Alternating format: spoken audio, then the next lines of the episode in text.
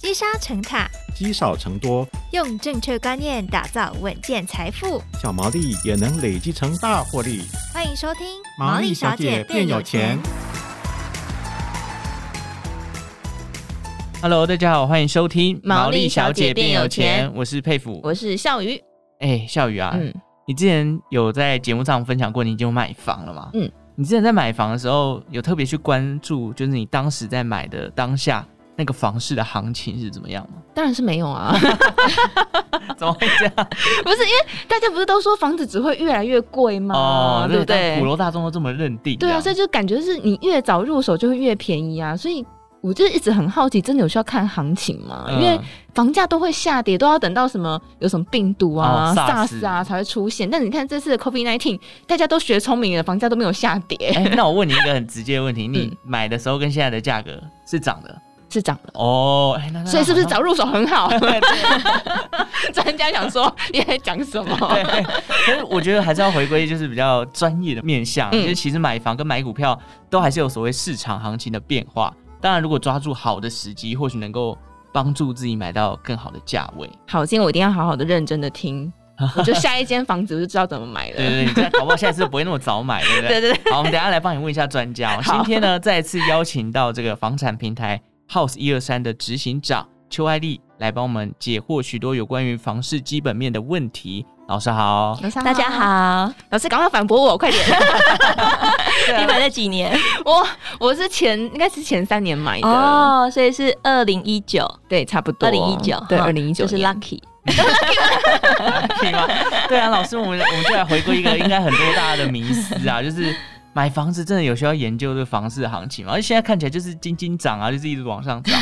了解行情对买房到底有什么帮助啊？其实也很有趣哦，就是市场上普遍有两种人的现象，一种就是觉得哎、欸，反正行情就差不多嘛，然后跟觉得如果硬只要看行情，可能就买不下去。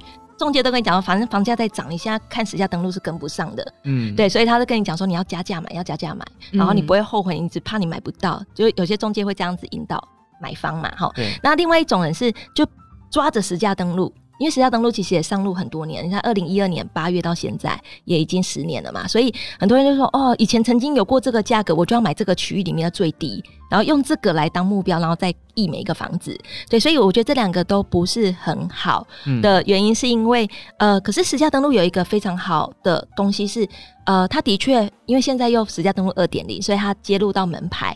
呃，这个资讯是非常的具体，而且是看得到的，而且因为也累积一定的 database，所以也是可参考的。嗯，但是实价登录也很有趣的，就是它刚好都是一个区间，所以的确是要看行情的。但是在看行情的时候，要有一个概念，就是每一个房子的条件不一样。那那个房子的条件不一样，里面牵扯到它的格局、采光、动距，还有它的装潢，嗯，啊，到什么样的等级，还有一个就是屋主他卖房子的背景。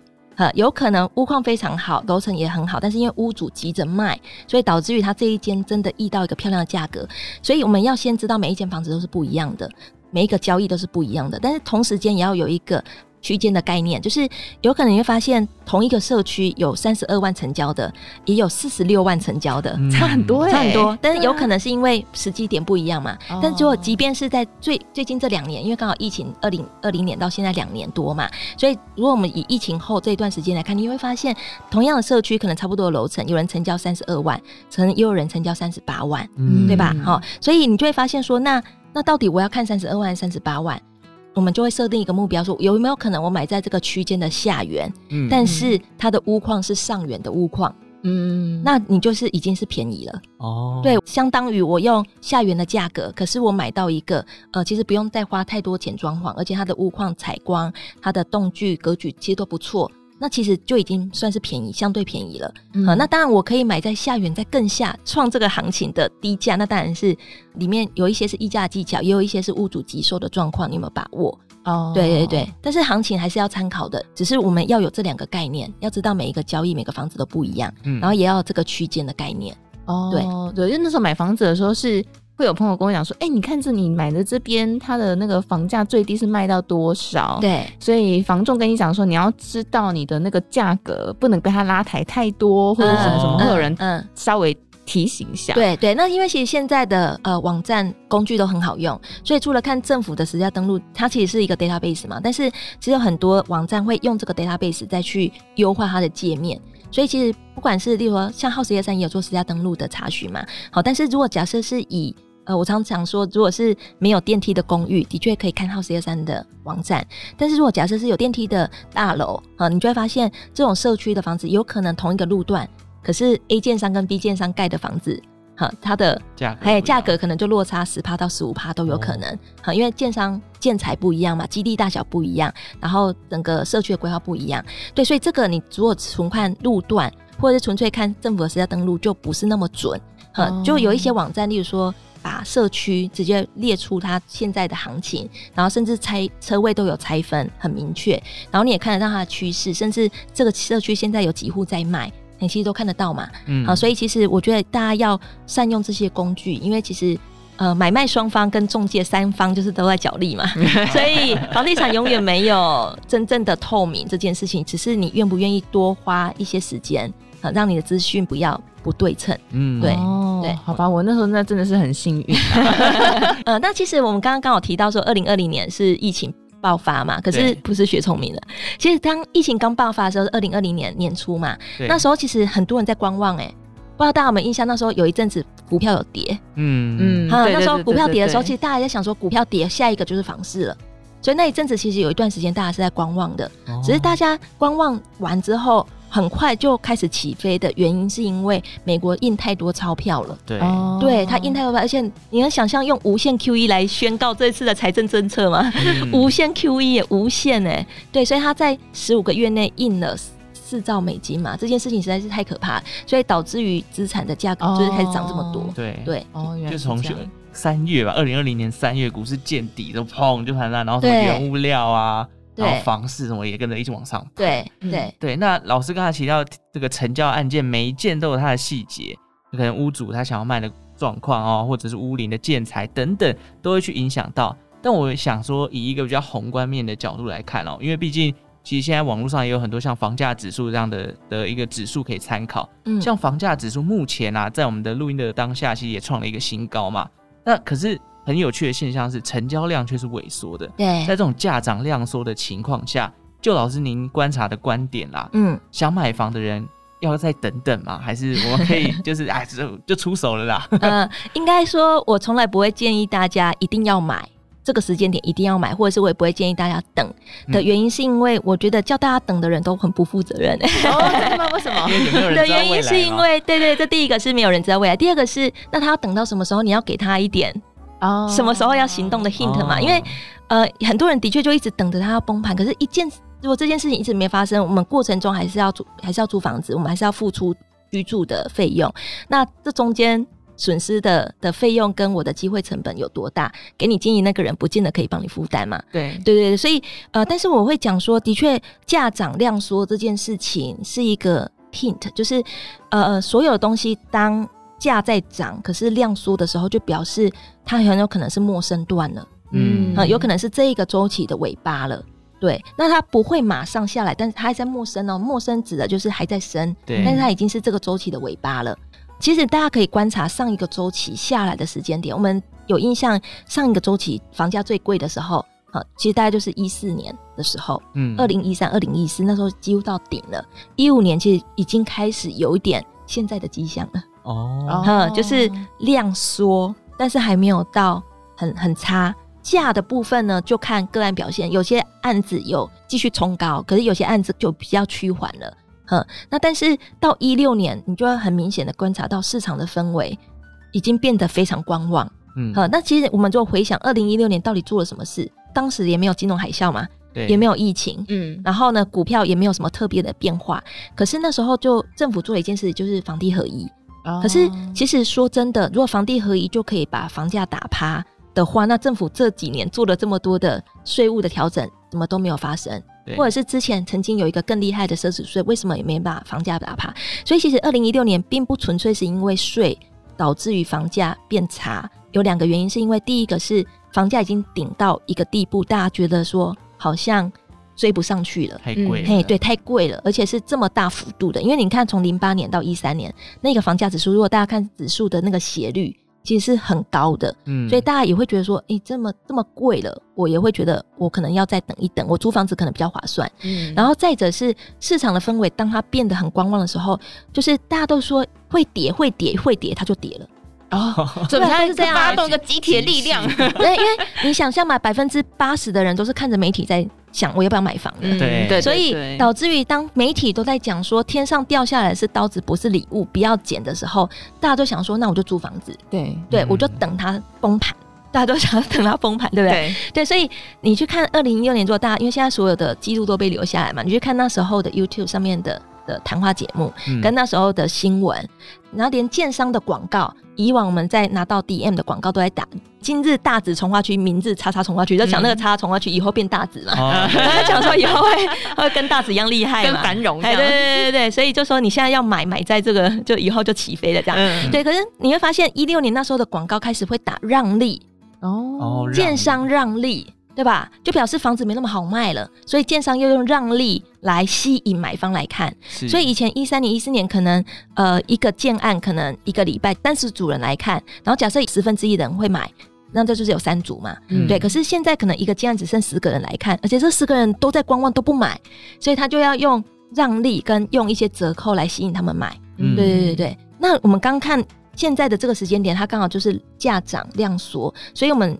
以这个数据的变化，它的确有点像是陌生端的迹象。是对。那如果现在是二零二二，那再来就二零二三嘛。那什么时候会复制？就是大家觉得已经追高，而且大家开始很观望到，再加上现在又有升息，其实我觉得升到两趴都不算高。嗯、但是呃，大家太习惯一点三多趴的这个，哦、呃，尤其很多首购族接触房市、开始关心房市以来，就是一点三趴、一点五趴，他会觉得两趴、二点二趴很高。对，嗯，所以他就会开始观望。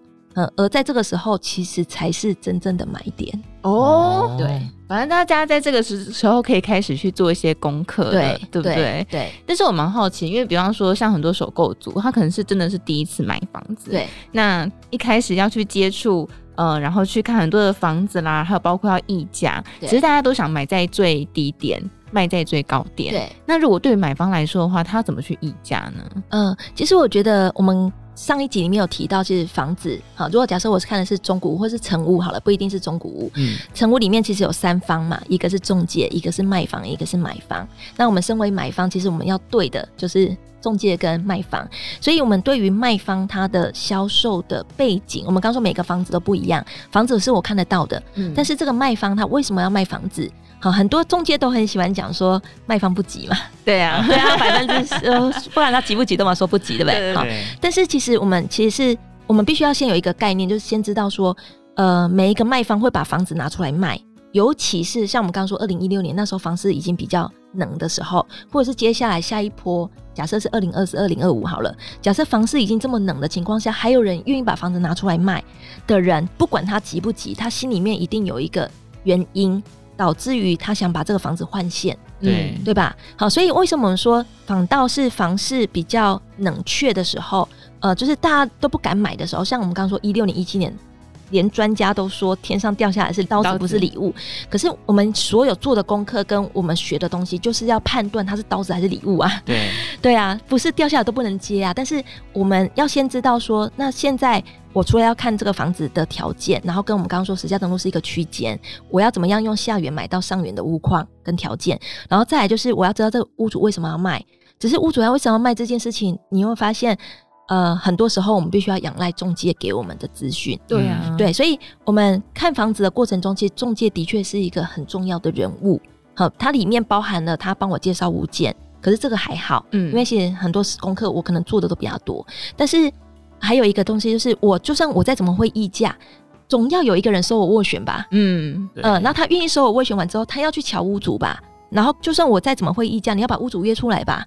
对吧？好，所以中介我常常说，资深不资深、菜鸟或是资深都不重要，就是他要有愿意跟屋主议价的勇气，嗯，跟那个技巧。对对，不见得每个资深的中介都敢做这件事。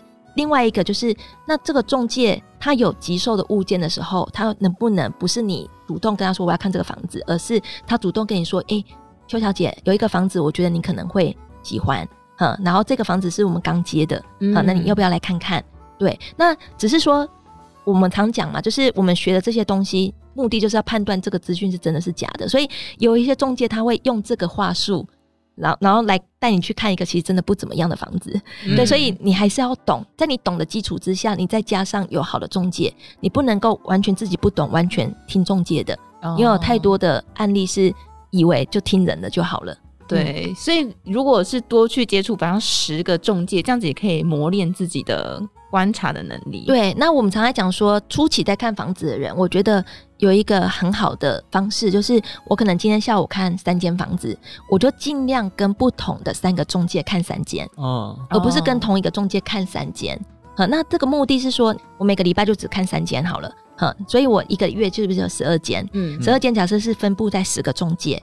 这十个中介里面，总会有三到四个是我觉得还不错的吧，嗯，三到四个应该可以吧，哈、嗯。那因为现在社交软体很方便嘛，所以我们可能会加 Line，然后我们过程中可能会呃互相分享一些资讯，啊，或者是。啊，中秋节打个招呼，知道他，你知道他知道你还在找房子吗？对对对，之类的。所以你们过程中一定会保持联系的情况下，然后再加上你持续在看房子，跟你持续在做功课，所以你千万不能当小白，因为中介的工作就是要成交，他不是故意要骗你，只是他的工作就是要成交。对对，所以在你自己懂的情况下，常常会跟中介。就是 argue 啊，对啊，我就说，哎、欸，我没有，我这一间我觉得兴趣不高，原因是什么什么什么什么？哦，你会直接跟他说啊？哎，我会直接讲啊。哦，对啊，我觉得直接讲很好的目的是说，如果你连这个都没有办法沟通，你就不是一个可以合作的人。哦，第一个是这个，第二个是我也想听听看你的观点啊。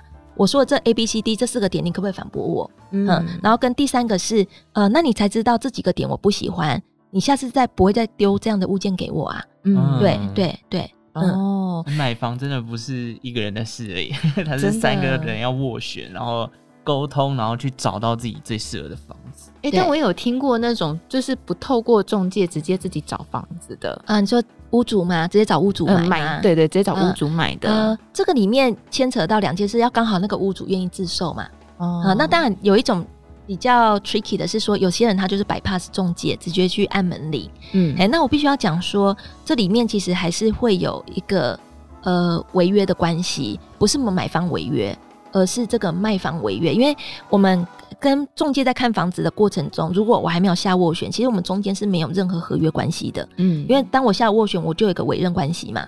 对，但是当我还没有下斡旋，还没有签任何的文件之前，其实的确我跟你是没有任何关系的。嗯，对。但是卖方啊委托中介卖房子的时候，其实他是有签一个委托合约，里面通常会有他私下成交的闭锁期，他不能在这段时间自己卖给他曾经带看过的人。对，所以反倒是卖方会承担比较多的风险。那有另外一种是不是我们 bypass 中介，是屋主本来就自己拿出来卖？嗯，嘿，这个当然是可以。但我必须要讲，就是屋主自售不见得比中介透过中介，嗯，真的，真的吗？因为屋主会自己拿出来卖，有有一些比例是因为他很懂房地产。哦，他搞到中介退休啊？对对对对，我最近斡旋一间一楼的房子，然后他就是以前曾曾经做过中介，对对对，他还是有委托中介，但是中介跟我说这一间不好瞧，因为屋主以前就是中介，老江湖了啦。对啊，哦，所以还是要看。嗯有没有那个机缘之类的？对对但但大家不要太迷信，因为大家都想说，我不用有中介服务费，啊、一定最便宜，是没有一定。哦，对对，哦，所以有时候可能要培养一下跟中介的信任的关系。对对，还是要回到自己身上要做功课了。对，自己要把自己包装成好像，哎、欸，我也是一个专业的，你不要想要坑我那种感觉。